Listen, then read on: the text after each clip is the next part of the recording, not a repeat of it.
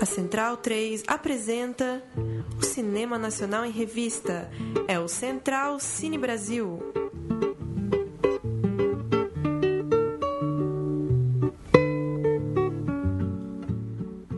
Alô, alô, está começando agora a terceira edição do Central Cine Brasil, aqui na Central 3. Eu sou o Lucas Borges e nessa terceira edição do nosso programa sobre cinema nacional, a gente tem um entrevistado especial em loco, pela primeira vez um entrevistado aqui no nosso estúdio, não é isso, Paulo Júnior?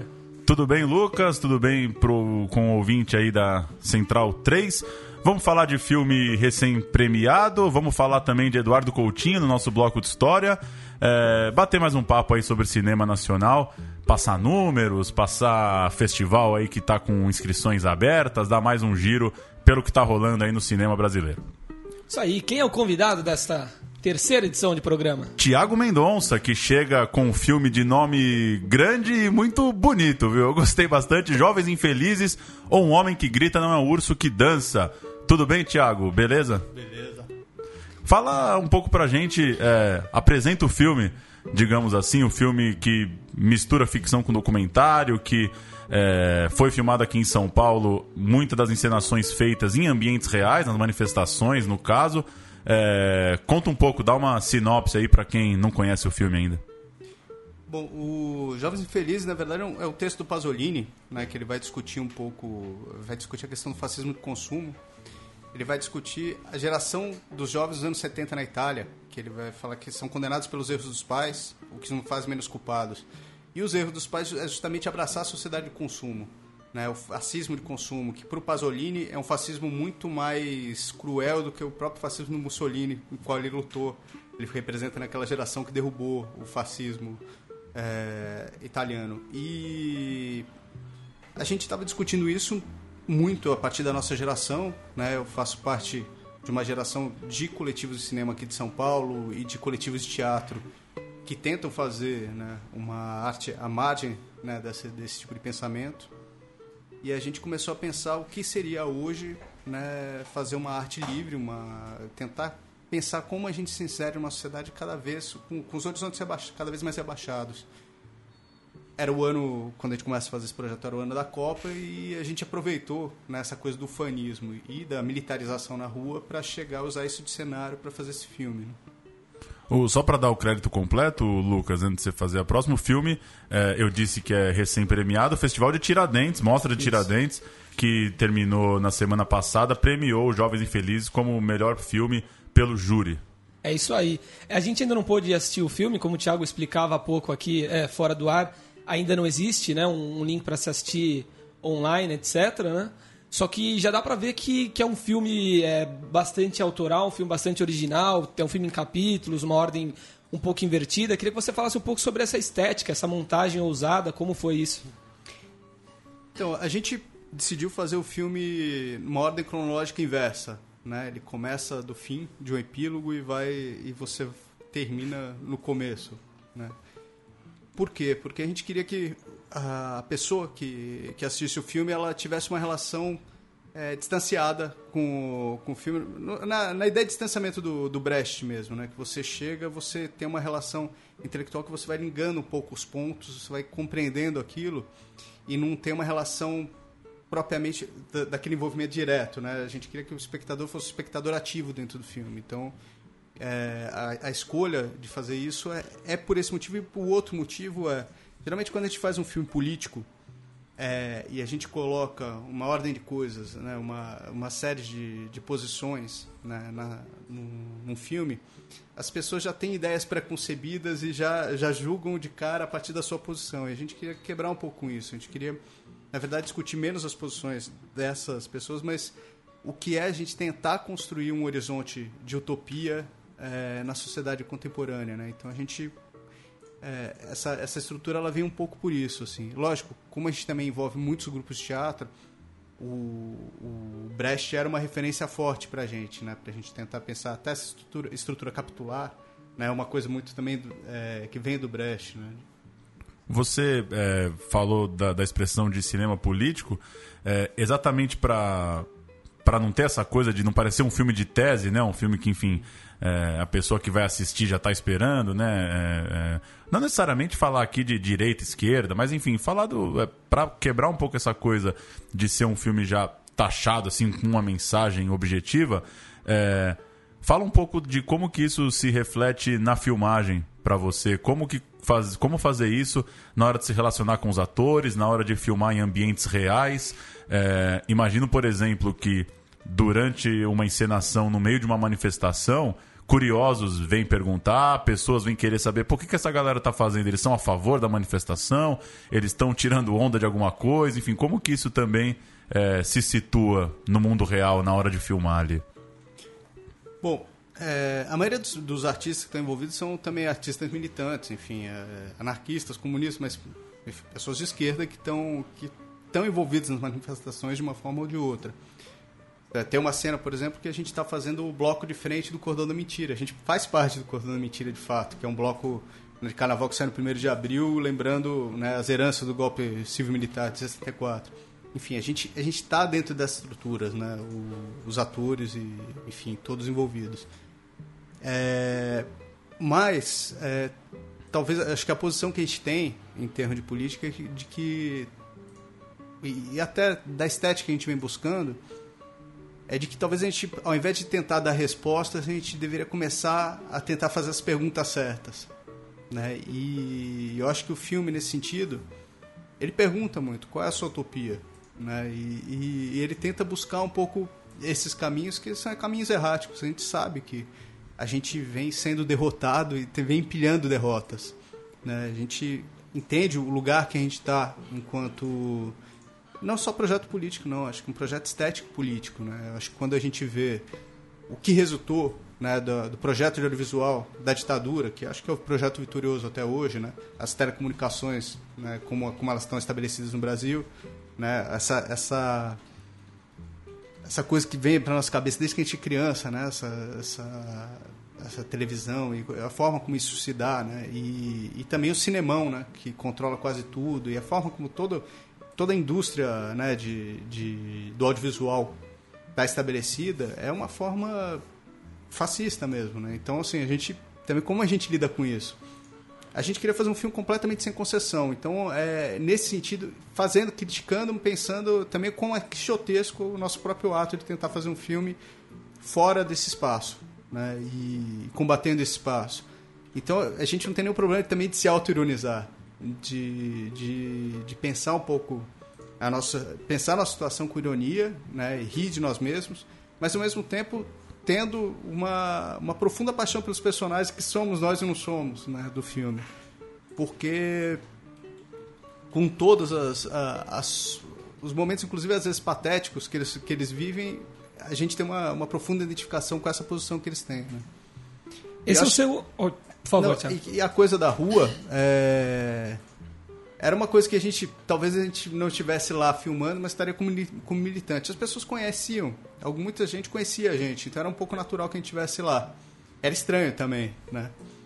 É, e isso já foi feito, né? Por exemplo, Manhã Cinzenta, nos anos 70, né? Um, um diretor baiano, que é o Ney... Eu esqueci o nome dele, mas... Enfim, é, não, não é uma coisa propriamente nova, né, no, no, cinema brasileiro. O que a gente não sabia é que a repressão viria tão forte, tão rápido. Né? A gente pensou que a gente teria um espaço maior para filmar. Então, de repente. É... Ou nem São Paulo? Ou nem São Paulo. E de repente a gente a gente estava no meio de uma, de uma batalha campal e com os atores. Então era uma situação muito maluca, assim, porque a gente tinha que tentar né, manter a integridade nossa, né, de, de, de, todo mundo da equipe, um meio que tentando cuidar do outro, mas ao mesmo tempo a gente está filmando e as pessoas estavam na briga, então, né, com, com, em relação à repressão policial.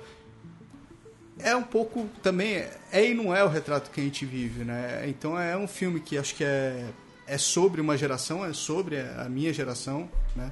E, e sobre essa coisa da gente ter sido, de certa forma, condenada mesmo. Assim. A, gente, a gente foi uma geração que foi rifada rifada dos horizontes utópicos, rifada dos projetos. A gente vive quase um saudosismo do que nossos pais fizeram é, e, e, que abandonaram, né? A gente, enfim, a gente vive essa coisa e daí era uma tentativa de inverter o jogo.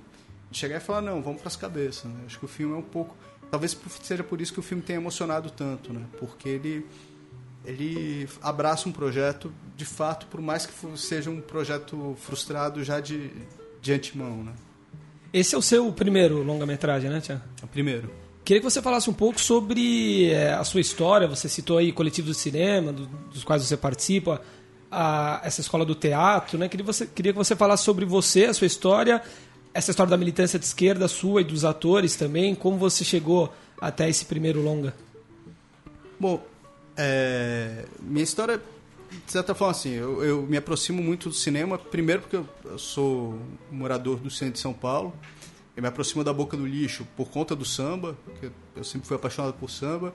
E ali ficar os velhinhos da, né, do, da boca do lixo, do cinema, eu fui me aproximando ali. O tema dos meus primeiros três filmes é a boca do lixo, a cultura popular não estandardizada, né? Essa coisa do cinema da boca, o, os gibis. Os três, os três primeiros que são?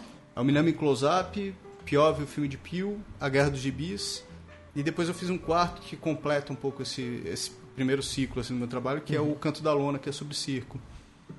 E, e depois, assim, teve uma coisa que foi marcou muito na né, minha infância, que eu conheci o Calão Richembar, né, que é um grande diretor aqui de São Paulo. E nos anos 90 ele estava lançando Alma Corsária. Foi a, vendo Alma Corsária, vendo um filme né, anarquista, maluco, muito pessoal, sendo feito no momento que ninguém fazia cinema brasileiro, né? Ele lança acho que em 92, se eu não me engano. E, enfim, eu era muito moleque, fui ver esse filme no cinema. Esse filme me tocou muito. Eu falei, cara, eu posso fazer um filme sobre minha cidade, discutindo as questões da minha geração. Isso é possível. Esse cara está fazendo nesse momento em que ninguém faz.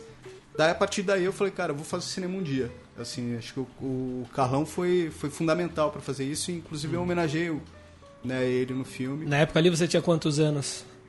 Cara, eu acho que eu tinha 12 anos, sei lá, por aí. Eu estudava na classe da filha dele, né? Uhum. Então, depois eu vou, eu fui estudar, eu fui morar em Brasília e daí eu começo uma parceria com a Adila Queiroz, né, que é um diretor de Ceilândia que fez alguns filmes importantes. Eu fui roteirista de alguns filmes dele.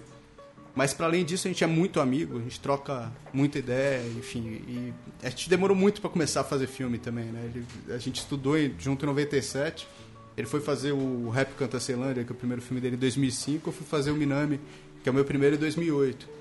Mas a gente nunca deixou de fazer cinema porque a gente sempre ficou pensando muito o que seria um projeto de cinema, o que fazer em relação ao cinema, enfim. E eu acho que minha trajetória ela se estabeleceu um pouco nisso, assim, né? Um pé no cinema, um pé no samba, que foi uma grande escola, os movimentos de samba aqui de São Paulo, e depois o teatro, porque o teatro acho que sempre teve uma vida muito mais pulsante aqui em São Paulo, né? Os movimentos, o movimento de teatro de grupo de São Paulo. E daí eu fui para o Folias, que né, fui aluno do, do Maia, de dramaturgia, enfim, comecei a, a, a trampar com teatro no Folias. E depois fundei a Companhia do Terror, junto com alguns atores que eram do Folias também, que é justamente onde a gente começa o processo de Jovens Felizes. Os Jovens Felizes ele foi um filme que foi construído num processo muito próximo ao processo teatral era a princípio processo teatral e depois a gente percebeu que a gente queria fazer na verdade um filme. Né? Então, mas o, a, a, lógica do processo foi a lógica, como, mais ou menos como é uma lógica de um processo teatral de teatro de grupo. E o teatro de grupo foi fundamental, não só para mim, mas para grande parte do grupo, para a nossa é, formação estética política. Né? Porque o teatro de grupo ele tem essa coisa de formar. Né? E, o, e o cinema aqui não. O cinema aqui em São Paulo ele, ele só deforma. Né? É, o, o, teatro aqui ele forma e ele foi fundamental para toda essa geração que está chegando aqui dos coletivos de cinema aqui de São Paulo. O, você citou o Adirley, acho que tem uma coisa interessante que é, é, quebrar um pouco essa certa intelectualidade da arte, né? Ele, por exemplo, falou certa vez numa entrevista que entrou na faculdade e que não era nem um pouco cinéfilo, assim, que não era, não é que ele era um, um nerd, né, cinéfilo que era viciado em filmes e resolveu fazer cinema é, você também falando dessa relação com o teatro, com outras ideias, também me parece um pouco isso. É, você acha que isso. Como que isso acaba refletindo nos filmes, visto que, como você mesmo falou agora, é, é uma coisa muito diferente do que é o cinema paulistano hoje, né? Que é um cinema que que, que explora a cidade de um ponto de vista mais, talvez, da classe média, dos conflitos entre periferia e, e uma certa elite, que são esses conflitos entre né, essa São Paulo gigantesca é, e o Jardim Europa e os jardins. É, como que você acha que, por causa dessa formação, desse outro tipo de ambição que, que você tem, que pessoas como a Dirley têm, estão é, refletindo na hora do filme pronto? Que, que me parece que são filmes que destoam completamente do cinema mais comercial ou do cinema de edital, digamos assim, que está sendo feito nessas cidades? Eu acho que primeiro, eu brinco um pouco que às vezes o enquadramento da, da, de grande parte dos filmes de São Paulo é o enquadramento da janela do apartamento, né? Assim, de, a gente não, a gente está falando da rua, né? Gente, então é um outro corpo já, né? que é um corpo que está na rua, que está lidando com, com as questões da rua, né? Então isso isso não são meus filmes, não. É filme de toda uma geração. Talvez o nosso longa foi tenha sido o primeiro longa dessa geração. A gente estava com dois longas lá, né? Tinha também do Lincoln Pericles, né? Que estava com um filme de aborto. Então assim, que eram filmes que destoavam, né? Justamente nessa nessa visceralidade. Né? Eu acho que nesse sentido é, os filmes da Adley tem isso também, né? Um outro corpo que vai ao cinema, né? Que você chega e você você vê que tem algo diferente do que você está trazendo. Porque não adianta você chegar e falar, ah, eu quero fazer um filme de periferia e você domestica o corpo do outro, né? Você chega, eu quero fazer um filme sobre futebol, você é um cara que não tem um, tem um corpo que não é um corpo do futebol. Quero fazer, e não adianta. Assim, ou você tem uma relação de fato visceral, o cinema é, muito, é, cinema é físico, né? É, então, ou você tem uma relação visceral com, com o que você está tentando discutir, ou você vai fazer um pastiche, né? Inclusive um pastiche de quebrada que é o que mais tem aqui em São Paulo, né? É, falei, cara, mano, esses bichos nunca pisaram numa quebrada para falar uma, fazer uma bobagem dessa. Né?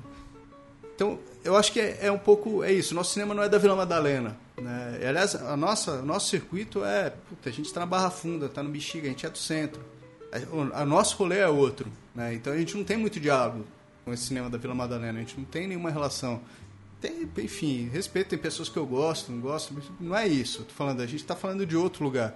Inclusive porque quando chega e fala, não, estamos todo mundo junto, não, não estamos todo mundo junto. Porque na hora de chegar e pegar o dinheiro dos editais, os bichos estão num lugar, a gente está em outro, e a gente está fazendo no peito. Né? Esse filme que a gente apresentou lá não tem um centavo de dinheiro público.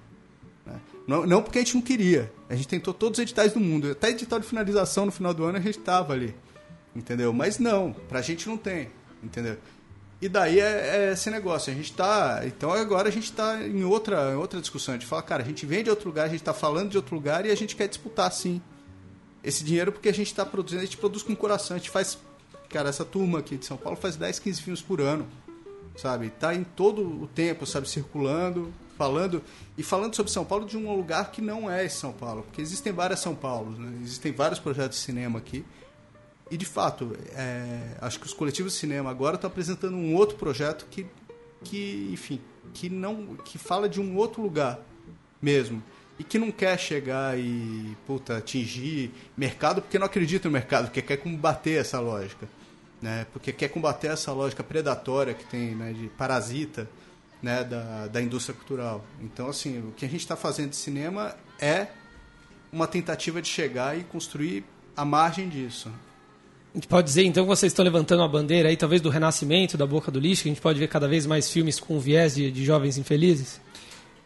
Eu acho que não de renascimento, até porque a Boca foi muito específica. Eu tenho maior respeito pelos diretores da Boca, mas, de certa forma, a gente a gente olha para trás para fazer o filme que a gente está fazendo, sabe? A gente tem maior respeito por uma geração de cinema é, da Boca que, que, com quem a gente aprendeu muito. Eu tive prazer de conviver com alguns deles, né? com o Jairo, com o Carlos Rechenbach, com o Oswaldo Candeias, com o Mojica, que né, ainda está aí. Enfim, é, eu acho que nesse sentido, a gente, é, com o Tonati, que está aí, que porra, é um grande mestre, estava sendo homenageado, inclusive, no festival. Né? Assim, a gente tem a gente tem uma reverência às pessoas, a gente aprende muito com elas. E aprende, assim, eu, eu falo, pô, a gente gosta de ouvir o Tonati, sabe? De conversar com ele justamente porque ele mostra né, ele, a, a, trajetória dele é uma trajetória né, de uma de uma ética e de uma estética que estão assim tão embrenhadas né? assim isso tá nos filmes dele e isso eu falo cara isso pra gente é referência não é puta ah, o cara que ah, o cara que se dane assim, eu falo porra eu quero chegar e aprender com esses caras com Rosenberg lá do Rio que porra é um cineasta fantástico, genial, que faz um filme porra, político, autoral do caralho. E quando os caras assim, que, meu, chegaram e falaram, mano, você não vai mais fazer filme, o cara continuou fazendo filme na internet. Uns vídeos muito loucos, assim, que ele tem mais de 50 filmes que ele fez nos anos 90 até a década passada, sabe, pra internet. Então, assim, tem caras que pra gente são referências absolutas. Eu acho que, na verdade, não é retomar, porque acho que a gente está falando de outro lugar, mas é sim aprender com, com esse passado e, e tentar construir um outro campo pra gente, né? O, a mostra de Tiradentes, ela vem, vem sendo... É, é, vem ficando cada vez mais evidente que ela dá espaço para filmes mais autorais. De fato, é, imagino eu que tem alguns dos grandes festivais que você não tem tanta é, expectativa do, de ver teu filme, porque eles são é, para um outro tipo de cinema mesmo. Eu queria que você é, falasse um pouco dessa linguagem, da recepção em Tiradentes, de como que você vê o filme dentro de um panorama mais, é, mais nacional, é, misturando tudo agora. Pensando filmes aí que. Atores são premiados em gramados, filmes que estreiam em Brasília, filmes que, que estreiam em Paulínia, que vencem em outros tipos de festivais, filme que vence em Festival do Rio. Como que você vê os Jovens Infelizes com essa galera que, como a gente vem falando nas outras perguntas, faz um outro tipo de cinema, com edital, que leva ali vários anos para fazer um filme, que, que já chega no festival com grandes distribuidoras, até com, com estreia comercial já programada. Como que você vê teu filme é, nesse bolo aí desses grandes festivais brasileiros? Então, é, bom, primeiro assim, o próprio Festival de Brasília, o Branco Sai, ele ganhou o Festival de Brasília. Né? Eu acho que, é, no meu caso, no caso da Adilei, a gente faz filmes populares.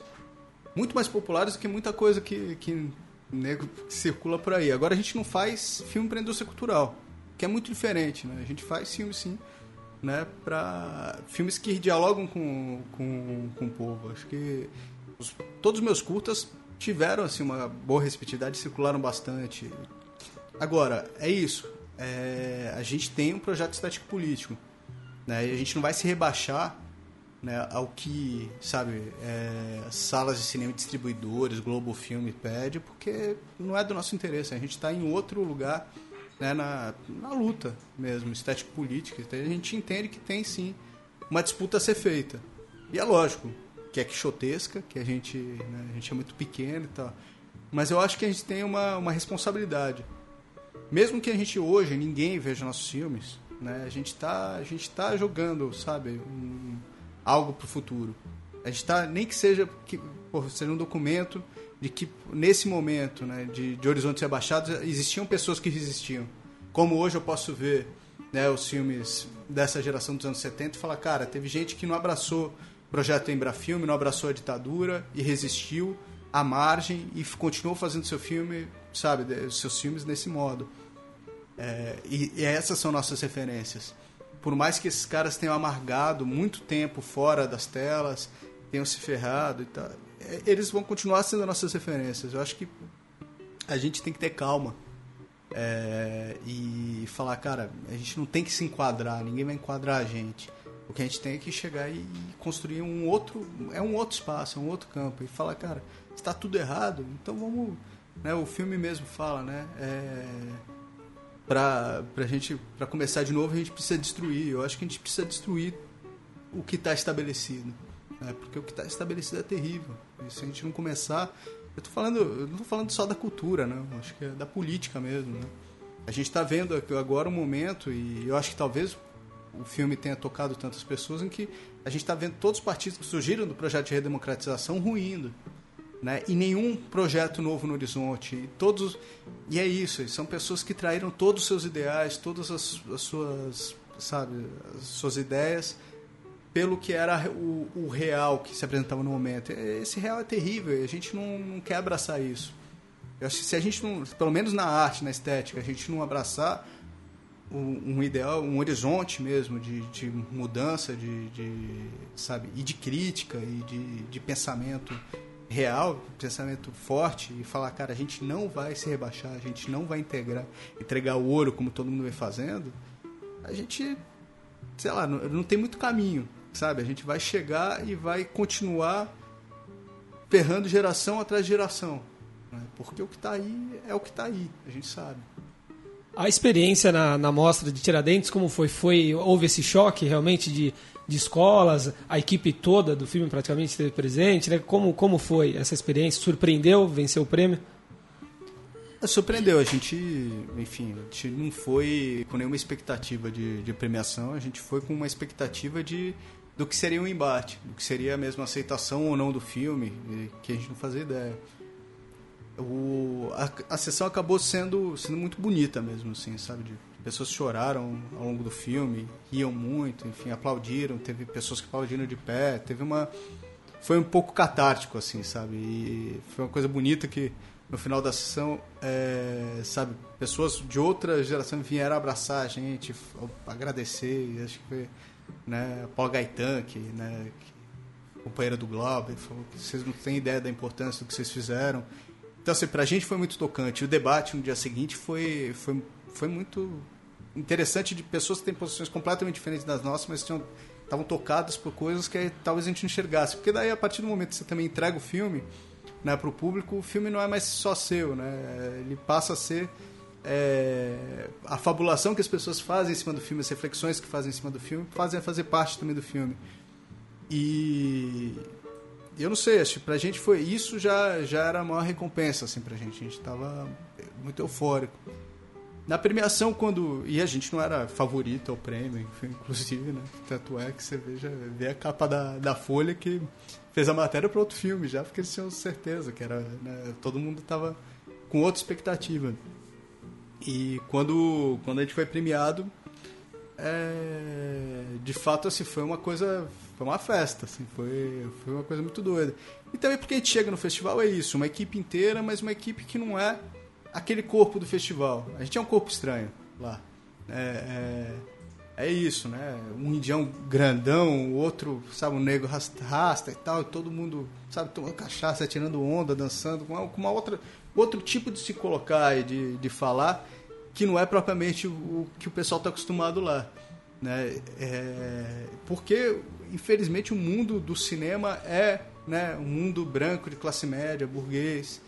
E eu acho que quando a gente fala né, de ah, a gente precisa chegar e falar sobre, não, a gente, tem, a gente não tem que só falar por, a gente tem que ouvir os caras falando. Acho que por isso que o Adley é importante, o Lincoln Pericles é importante. Né? E isso pra gente foi muito legal, assim, porque quando a gente sobe no palco é um outro corpo subindo no, no, no palco.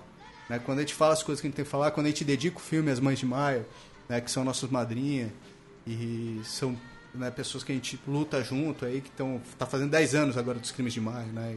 E, e assim. E, e, são referências pra gente, né? De, de, de construção, inclusive simbólica, porque elas constroem simbolicamente. Porque uh, essa construção está só na arte, ela está na vida, né? E a gente está falando de arte e vida o tempo todo. Quando a gente pode chegar e, e vivenciar isso, pra gente foi uma experiência muito intensa mesmo. Assim. Acho que o festival pra gente foi, foi, foi nesse sentido, foi catártico mesmo. Fazer uma última da minha parte, apesar de da gente, enfim, já falou um pouco disso, mas ir para um lado um pouco mais pragmático da coisa, o que, que você tem pensado de distribuição, de cinema comercial, é, ainda que o filme não não fez a, a carreira tradicional aí de edital e, e, e essa, esse tipo de caminho, o é, que, que você pensa em termos de exibição? Tem alguém na equipe, por exemplo, que, ou mesmo você, que às vezes passa um pouco por aquilo, pô, mas seria legal estrear também, né? Estrear, sei lá, 10, 12 capitais, ver o filme aí num, num circuito que seja alternativo. É, se você tem também uma relação próxima de cineclube, de repente, se, ou se você curte essa ideia também de, pô, chegou um determinado momento, tá na TV, solta na internet e vamos distribuir de forma mais é, democrática e livre como que esse trabalho de produção dialoga agora com essa parte de as pessoas assistirem o filme também? Eu acho que agora a gente vai, enfim, é, ainda tem um, vai começar a circular, né? A gente acabou de estrear, enfim, ainda vai começar a circular em alguns festivais. Depois a gente vai pensar sala por sala como fazer. Mas é isso, a gente vai fazer, a gente faz, né? O máximo esforço possível para passar uma quantidade de lugares possíveis. É, é, difícil porque o filme não é livre, né? Eu não sei qual que vai ser a censura dele, espero que seja 16. Mas é, é um filme que tem, enfim, tem cenas mais fortes, então, então não sei. Assim, a circulação não é, não dá para passar em qualquer lugar, a qualquer momento, a céu aberto, enfim, a gente vai ter que pensar como fazer isso Porque a gente faz muito isso também, de, uma, de todo um circuito popular com os nossos filmes e tal, que, que esse filme a gente vai ter que entender como isso se dá. Mas, mas não sei, acho que é uma coisa que a gente vai começar a, começar a pensar agora, assim. Sabendo que, que é isso, assim, é, esse, a indústria tal qual tá não é pra gente, que a gente vai ter que chegar e cavar nosso passo.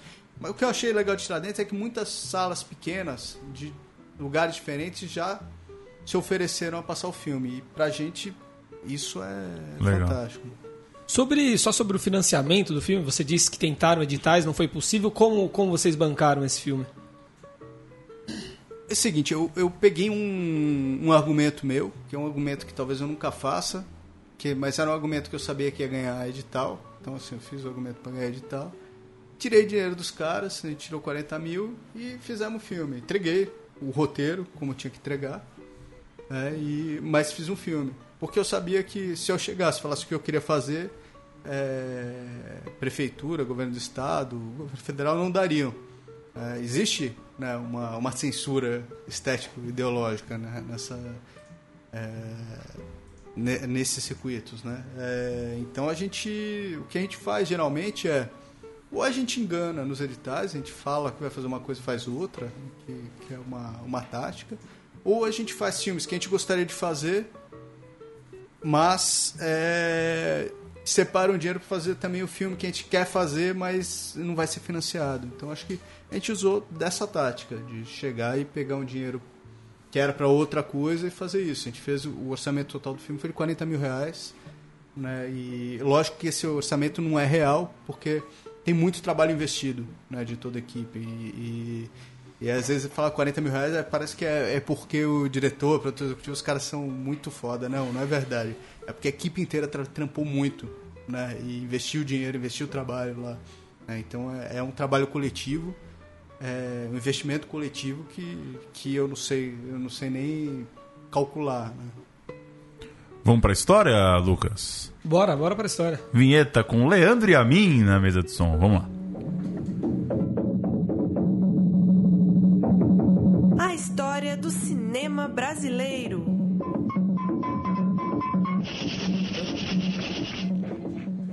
Na última terça-feira, dia 2 de fevereiro, se completaram dois anos da morte de Eduardo Coutinho, icônico documentarista brasileiro. O paulistano foi morto de forma trágica aos 80 anos, no Rio de Janeiro, pelo próprio filho, né, que era diagnosticado com esquizofrenia. Coutinho forjou ao longo da carreira uma vasta filmografia e também uma linguagem bastante sua.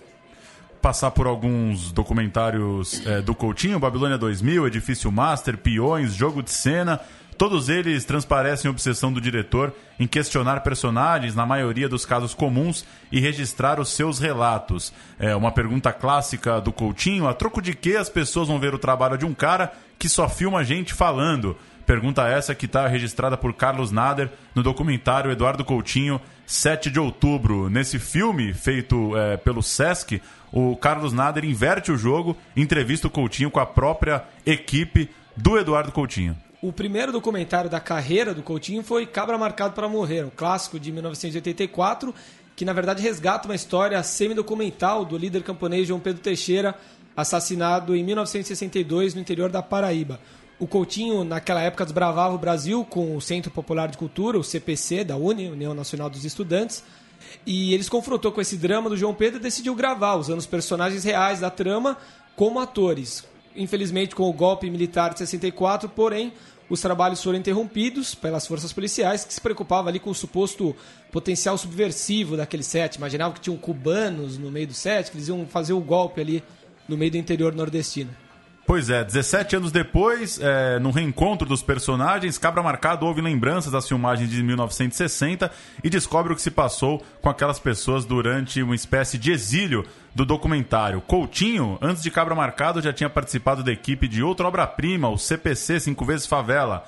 Também fez longas ficcionais entre 75 e 84, trabalhando depois no Globo Repórter. O último documentário dele lançado foi As Canções, em 2011. E em 2015 foi lançada também Últimas Conversas, é uma obra já póstuma. Coutinho entrevistando né, os adolescentes, mas já sem participar é, da fase de montagem.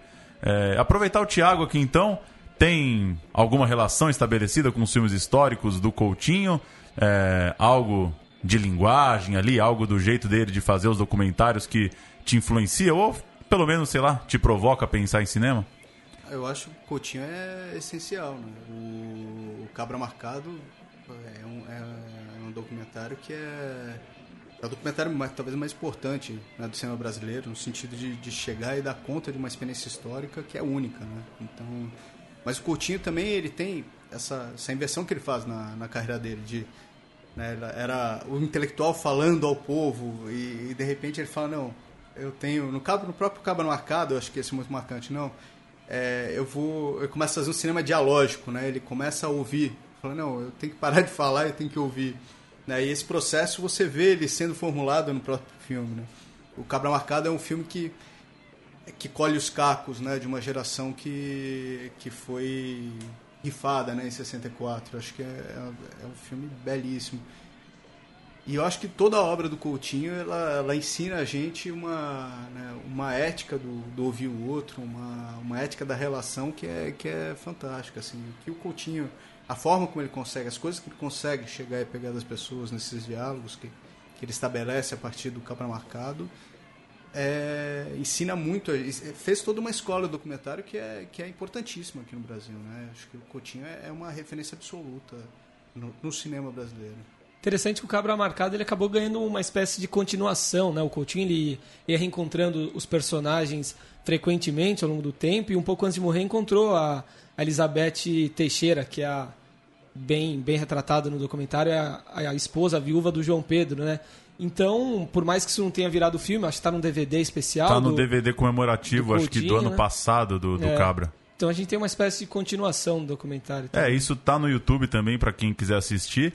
E é uma coisa interessante, o Coutinho por muito tempo, é, inclusive nesse filme do Carlos Nader, no 7 de outubro, ele fala muito sobre não voltar ao lugar do crime, sobre a rotina ser insuportável, né? Ele tinha essa neura de é, eu quero encontrar o cara e ter aquele momento mágico de falar com ele com a câmera ligada e aquilo que me interessa. Mas nos últimos anos de vida ele já estava é, flertando mais com esses reencontros, né? Sim, Diz saudosismo, né? A própria matéria da Folha de São Paulo nessa semana, é, falando dos dois anos da morte dele, traz pessoas que trabalharam com o Coutinho dizendo que ele estava é, em, em vias de voltar a, a, visitar outros personagens históricos.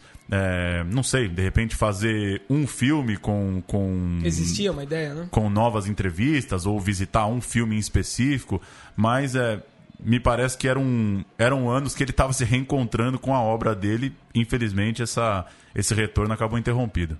Exato. E nesse trecho de Eduardo Coutinho, 7 de outubro, que a gente vai ouvir agora, ele fala sobre é, a experiência rica desse encontro único, né? Que ele chama com uma experiência quase erótica. Né? Ele chega a brincar, né? Que como ele, um cara velho, consegue ter atenção, às vezes, de uma mulher jovem, né? Uhum. É, brincando que é, equivalendo mesmo, trazendo a entrevista para um patamar de, de sedução ali. É, acho que ele foi um dos melhores para fazer isso mesmo. Vamos ouvir. O que, que, é fascinante na coisa aqui? É uma pessoa que fala. Quem é uma pessoa que fala? Que, na verdade, essas relações, na verdade, são relações eróticas no sentido amplo da palavra. Eu estou plenamente convencido que isso é verdade. Num sentido que não se usa, mas realmente são relações de corpo. Uhum. E é isso que faz que, de repente, que uma velha ou uma garota de programa que está com o joelho colado em mim, não importa isso ela fale comigo. Ao contrário, e cada vez menos erótico no sentido tradicional, pela minha velhice, entende? Já é intergeracional pelo fato do Coutinho ser uma pessoa que tem 80 anos e se relacionar com, com o mundo, com todas as gerações. Quer completar alguma coisa do Coutinho pra Agora, gente ir pras notícias? O Thiago se lembrou aqui no episódio. Uma vez eu uma, fiz um curso com o Coutinho e perguntei pra ele né, de uma passagem. Era um filme. Um filme sobre 100 anos de abolição, acho um fio da memória. Que ele entrevista o Aniceto do Império, que, enfim, é um sambista, um dos grandes partideiros né, do, da história do samba. E o Aniceto tá bem velhinho, acho que tá no asilo, cego já. E daí o Coutinho vai entrevistar com ele e o Aniceto começa a tirar barato da cara dele, assim, falando, não, mas o senhor é tanto quanto inocente, né? E vai. E daí eu perguntei pro Coutinho de como era isso. Daí ele falou assim, é, no documentário tem hora que. É, quando você se dá mal, o filme se dá bem. Né, eu, eu, pra mim isso foi muito importante, assim, de, é, eu ouvi isso no, no, meu segundo filme, no Piove. Toda a estrutura do filme eu, eu usei a partir dessa ideia, assim, né? De, estruturei todo o filme nessa ideia. É, o, no Peões tem uma coisa que lembra um pouco isso, que é quando o personagem pergunta, fica um silêncio, o personagem pergunta pra ele, o senhor já foi peão? E ele coloca isso na montagem do filme, né? Acho que é, reflete um pouco esse incômodo, né? De, de ser confrontado pelo personagem.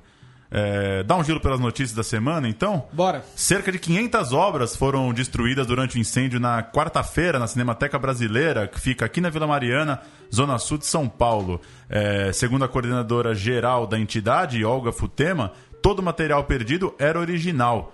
É, tem um longa-metragem cujo nome não foi divulgado e gravações de cinejornais brasileiros da década de 40. A boa notícia, ao menos, é que, segundo a Cinemateca, quase todos os filmes tinham cópias em tecnologias mais modernas e acabou que ninguém ficou ferido no incidente. Esse já é o quarto incêndio registrado na Cinemateca, os outros datam de 57, 69 e 82.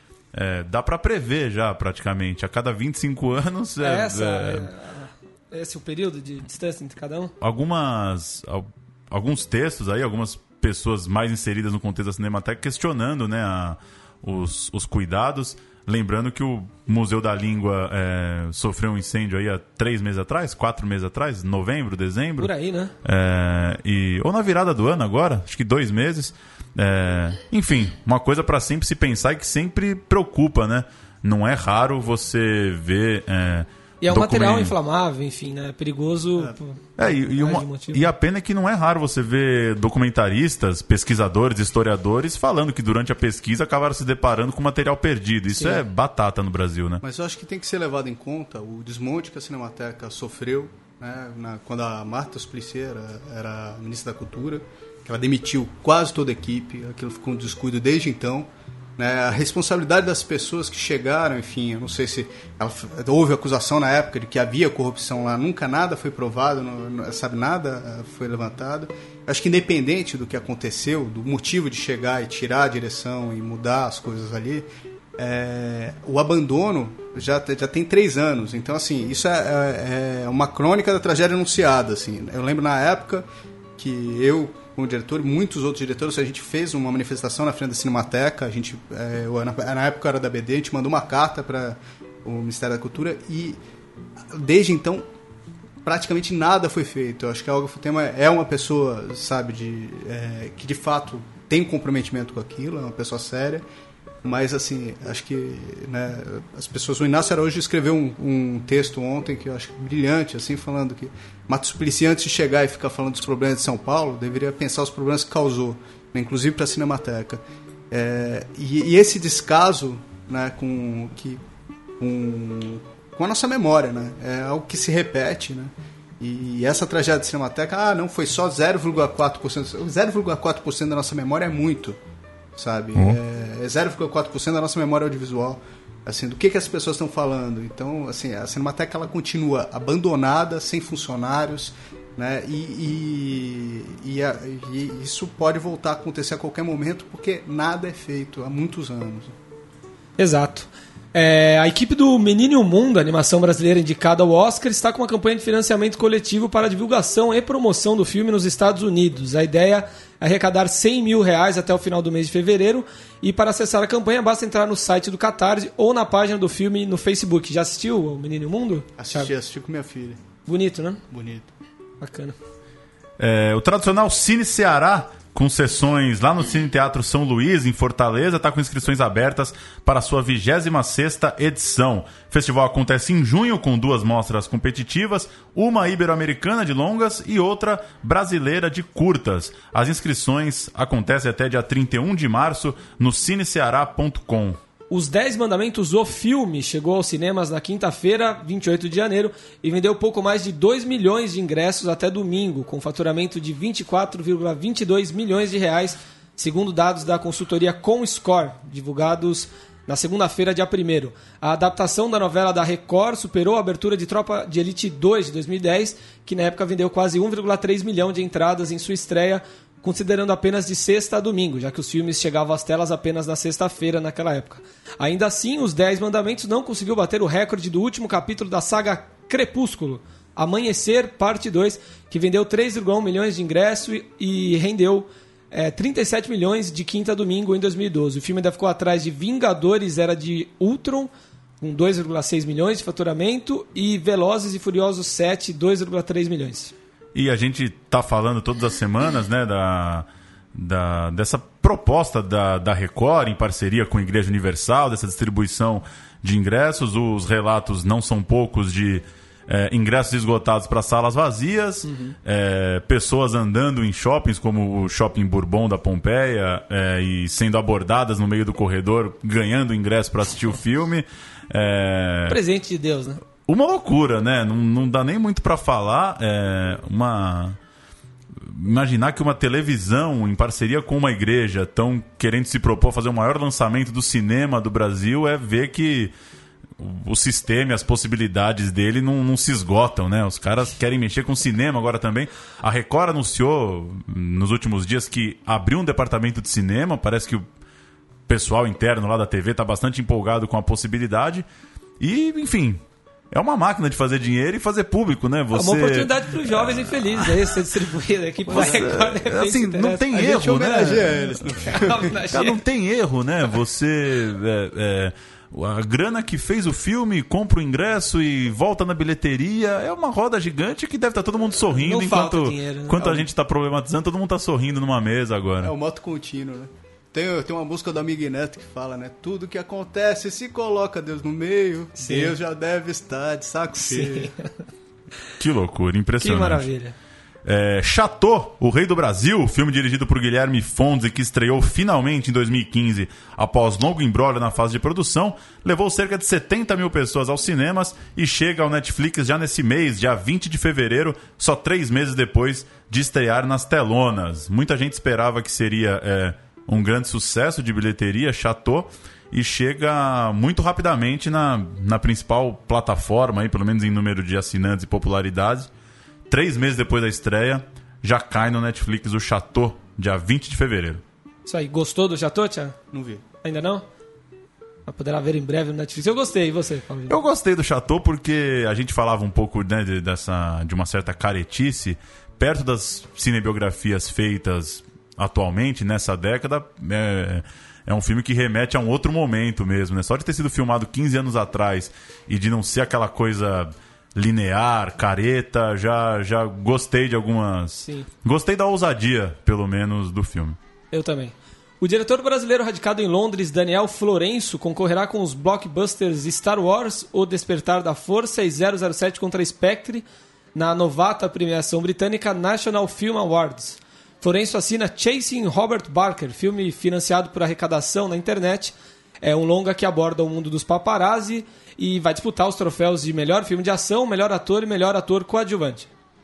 Está aberta a votação do público para o 42º Festival Sesc Melhores Filmes, que elege os melhores longas de 2015, nas categorias Melhor Filme, Diretor, Ator, Atriz e Melhor Roteiro, Fotografia, também um prêmio especial para os documentários nacionais. A abertura do festival em 2016 é no dia 6 de abril, quando serão entregues os troféus aos vencedores e haverá exibição de um filme brasileiro inédito ainda a ser confirmado lá no Cinesesc, aqui pertinho, na Rua Augusta 2075. É, além da votação, é sempre uma boa chance de fazer uma retrospectiva, rever filmes brasileiros que às vezes passaram uma semaninha, duas semanas, tem essa chance de revê-lo no Cinesesc. Isso aí. E o Central Cine Brasil se dedica especialmente ao cinema brasileiro, mas a gente não podia ignorar o lançamento do trailer de Miles Ahead, cine, cinebiografia da lenda do jazz Miles Davis. Don Shiron, será que é essa a pronúncia? Não sei exatamente o protagonista de Hotel Ruanda, é o diretor, co-roteirista e vive o próprio Miles Davis nesse longa, que também tem Ian McGregor de Transporting.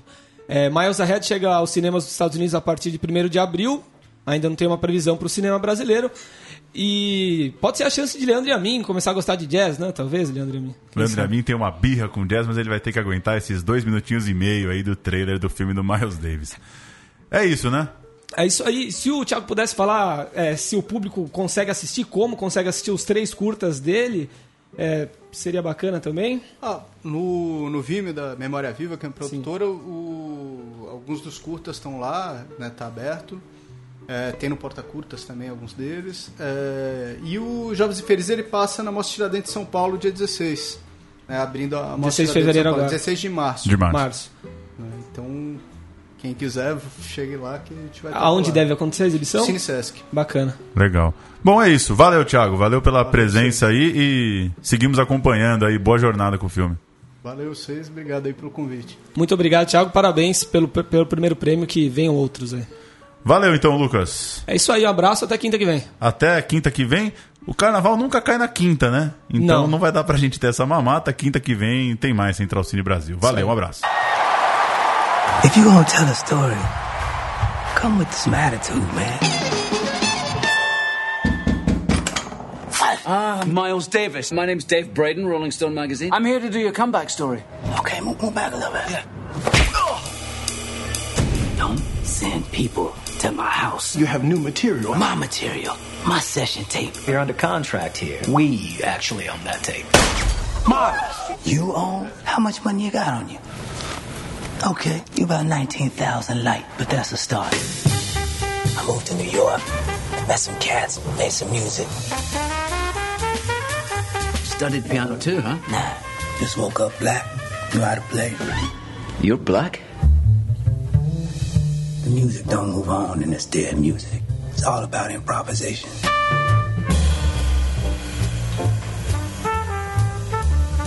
Francis, I'm gonna send a plane to pick you up. I need you. I love you. Somebody stole my tape. What? You call him right now. Tell him you're coming over. Can't take y'all over there, man. He'll kill me. You don't do what I say. I'm gonna kill you. It takes a long time to be able to play like yourself. I gave up everything for you, Miles. I deserve better than this. Hey, hold it, buddy. Hold it. Do you have a ticket? You're looking at it. You're trying to piss me off, man? You don't know what the word lose means, do you, Miles? I'm giving my music back.